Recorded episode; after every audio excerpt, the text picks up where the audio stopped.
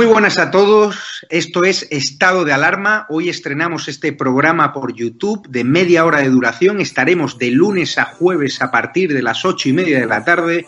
Y este programa nace porque al igual que tú estás cabreado con ese gobierno central que podría haber hecho mucho más contra el coronavirus, que ya se ha llevado cerca de 3.500 personas por delante, ese gobierno que nos mintió, que nos dijo que solo iba a haber un contagio y que podría haber actuado antes, viendo la que estaba cayendo con la pandemia, tanto en China como en Italia, pues hemos decidido montar esta plataforma de libre expresión ante los intentos del gobierno central de usar ahora los minutos de televisión pública que acaparan para lanzarnos desinformación y propaganda. Por eso desde aquí vamos a desmontar sus mentiras, vamos a daros la verdad y vamos a apoyar a los profesionales sanitarios, a la fuerza y cuerpo de seguridad del Estado y a esa población civil que vive confinada, que vive aislada y harta de ver al vicepresidente del gobierno saltándose la cuarentena hasta en tres ocasiones.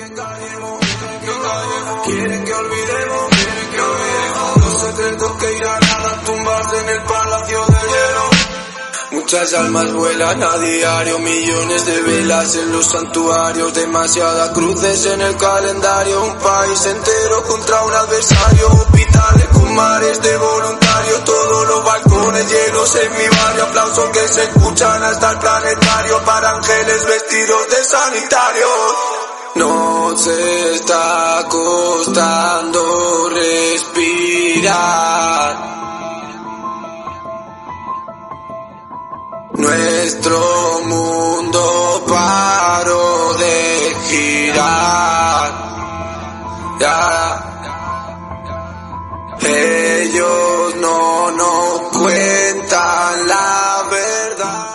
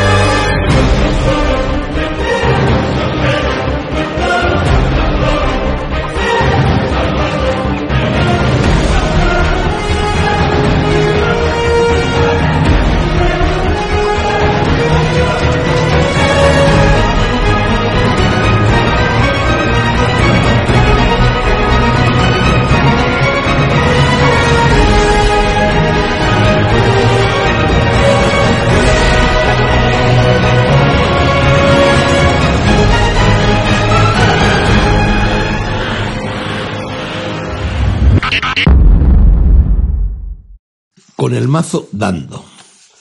Llevamos casi un año de coronavirus a cuestas y el Séneca, haciendo honor a esa corona, confiesa que está hasta la coronilla.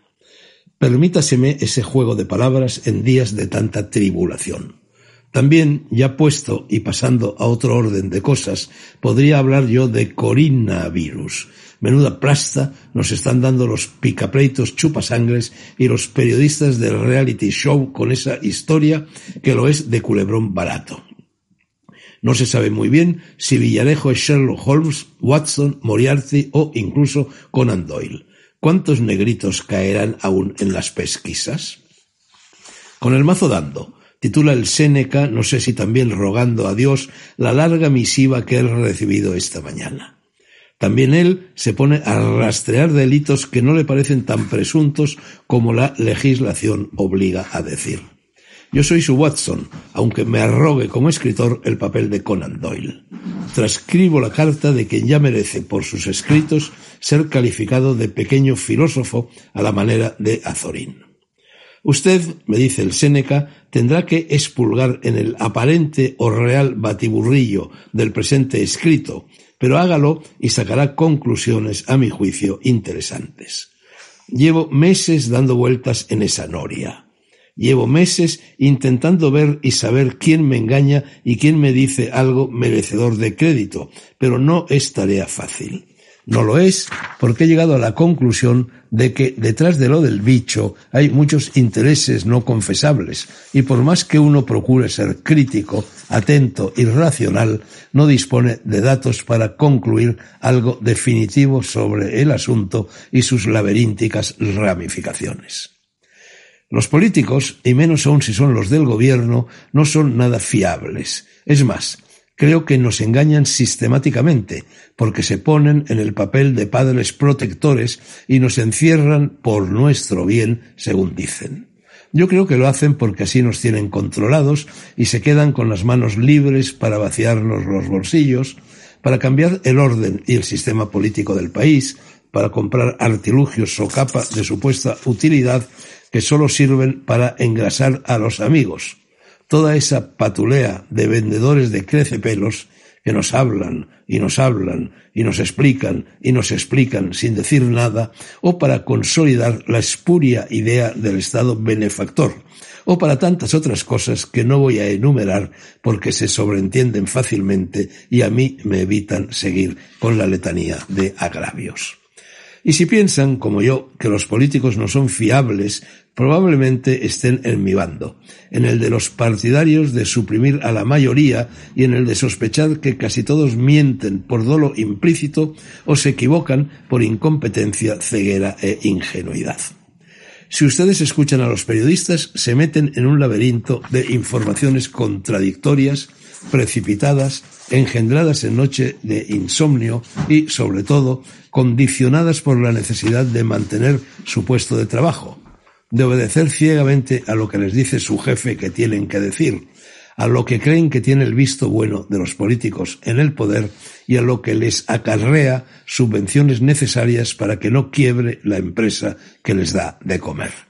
Lo que digan, por lo tanto, del bicho rara vez tiene algo que ver con lo que el bicho es y cómo se comporta. Y ahora vamos con los que nos cuentan cosas sobre el coronavirus. No he tratado personalmente a ninguno, por lo tanto, a los que me refiero es porque los he oído hablar en algún programa de televisión de batuta empuñada por algún periodista paniaguado. Otros son los que escriben en periódicos serviles, por más que se esfuercen en disimular su servidumbre. Y el último grupo es el de los que hablan por la boca de ganso de los políticos que nos gobiernan o que aspiran a hacerlo algún día. Vamos con ellos y decidan los lectores la credibilidad que pueden otorgarles. Perdón. En cierta ocasión oí a uno de los de la tele que le daba vueltas y más vueltas a la importancia que tenía para controlar el bicho el análisis, estudio y vigilancia de las heces. A mí no, logró convencerme de que contratase a gente de un laboratorio de prestigio para que alguien me acompañara siempre que fuera al váter y recogiera y analizara mis deposiciones. Hasta ahí podíamos llegar. También he oído con frecuencia a muchos que hablan y explican cómo anda el bicho en los aerosoles, cómo se concentra en locales cerrados, cómo se dispersa y se esfuma en sitios al aire libre, cómo influye en los aires acondicionados, cómo estando perimetrados, horrendo neologismo, corremos menos riesgos, cómo huyendo del contacto con el prójimo estaríamos a salvo y otras muchas recomendaciones de parecido orden e importancia. Hasta ahora no he oído a ninguno ocuparse de si el bicho es macho o hembra, por ejemplo, pero pienso que llegaré a escucharlo y tomaré buena nota. Los expertos de letra impresa vienen pontificando últimamente sobre cómo y cuándo nos vacunarán y cuál es la mejor marca de vacuna, como si ellos supieran algo acerca del asunto fuera de lo que desde las alturas o los bastidores les dicen. Los de la boca de ganso hablan de todo, pero no explican nada. No dicen, por ejemplo, por qué los test que compró el gobierno eran una porquería. O bien dicen que las mascarillas no sirven para nada cuando no las hay en el mercado, ni por qué, cuando está abastecido, las vuelven obligatorias. Se hacen eco, eso sí, de mil y una noticias relacionadas con el coronavirus, pero siempre contándonos lo que los políticos quieren que se nos cuente en función de sus trapicheos y triquilluelas. Las excepciones en cada grupo son contadas y por ello más meritorias, y en general no llegan a casi nadie. Además, y por si lo anterior fuera poco, acabo de escribir, y me reafirmo en lo dicho, que el virus se ceba con los viejos, y que por esa misma razón lo tuvo que crear un gobernante. Es terrible, pero es. Los viejos tienen historia, los jóvenes no, los jóvenes no son peligrosos, no saben del pasado y al no saber no pueden poner en aprietos a los gobernantes que tan mal gobiernan. El bicho del coronavirus fue creado con muy mala leche. Los viejos, aunque nada más sea para tomarnos una fugaz venganza, tendríamos que averiguar quién lo creó. Si los viejos averiguásemos quién creó al bicho, tendríamos que cortarles los cataplines, a él y a los gobernantes que gracias al bicho nos machacan, nos encierran, se mofan de nosotros y nos arruinan mientras ellos hacen y deshacen a su antojo.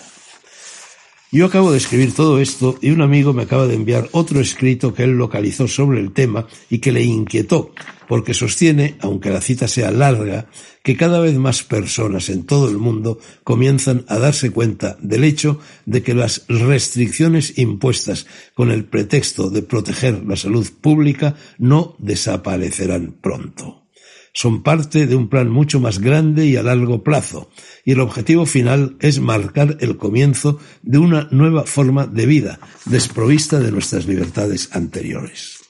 La Organización Mundial de la Salud, el Foro Económico Mundial y las Naciones Unidas son corporaciones privadas, pero ejercen un poder tremendo sobre los gobiernos del mundo. Juntos, las corporaciones privadas y los políticos, en algunos casos, han usurpado el poder del gobierno y están actuando por encima de las leyes del país. Esas personas se han reunido repetidamente a lo largo de los últimos años, incluso en mayo de 2019, momento en el que discutieron los planes para una pandemia venidera. Mi amigo cita nombres y siglas que no voy a reproducir para que no se me caiga el pelo y porque, además, no dispongo de medios para verificar sus acusaciones. Termino ya, estimado Drago. Después de más de un año de bombardeo continuo de periodistas, políticos y expertos, y de noticias, artículos y escritos, unos con mala uva y otros con leche merengada, a los que añado este mío de hoy, le pregunto qué sabe usted a ciencia cierta sobre el origen y naturaleza del bicho. ¿Qué sabe sobre cómo se propagan? ¿Qué sabe sobre cómo protegerse de él? ¿Qué hacer en caso de contraerlo? ¿Qué medicamentos, por supuesto sin interferir ni hacerse el listillo en el trabajo de los médicos, son buenos para vencerlo? Y si no sabe contestar, es que está haciendo el pardillo o estamos haciéndolo todos. Tómeselo en serio, Drago. Hasta aquí la última carta del Séneca. Me rasco la cabeza, cierro el correo electrónico, me repantigo en la butaca, abro un libro ajeno por completo a esa severa y aburrida gobernanta a la que llaman actualidad y me sumo en la delicia del subspecie aeterni. Estudie un poco de latín, quien no entienda la expresión, y de el Séneca, por supuesto, que no puedo, ni caso de poder, querría responder a sus preguntas. Tengo 84 años, nací escritor, siempre lo he sido, y la única realidad que me interesa y en la que paso el día sumergido es la de la literatura. Lo restante me parece un cuento, de terror, eso sí. A mi edad, por remitirme a una expresión de Heidegger, solo cabe vivir como un ser de lejanías. Si ustedes lo son de cercanías, abróchense el cinturón, respiren hondo e invoquen a su deidad favorita. Van a necesitarla.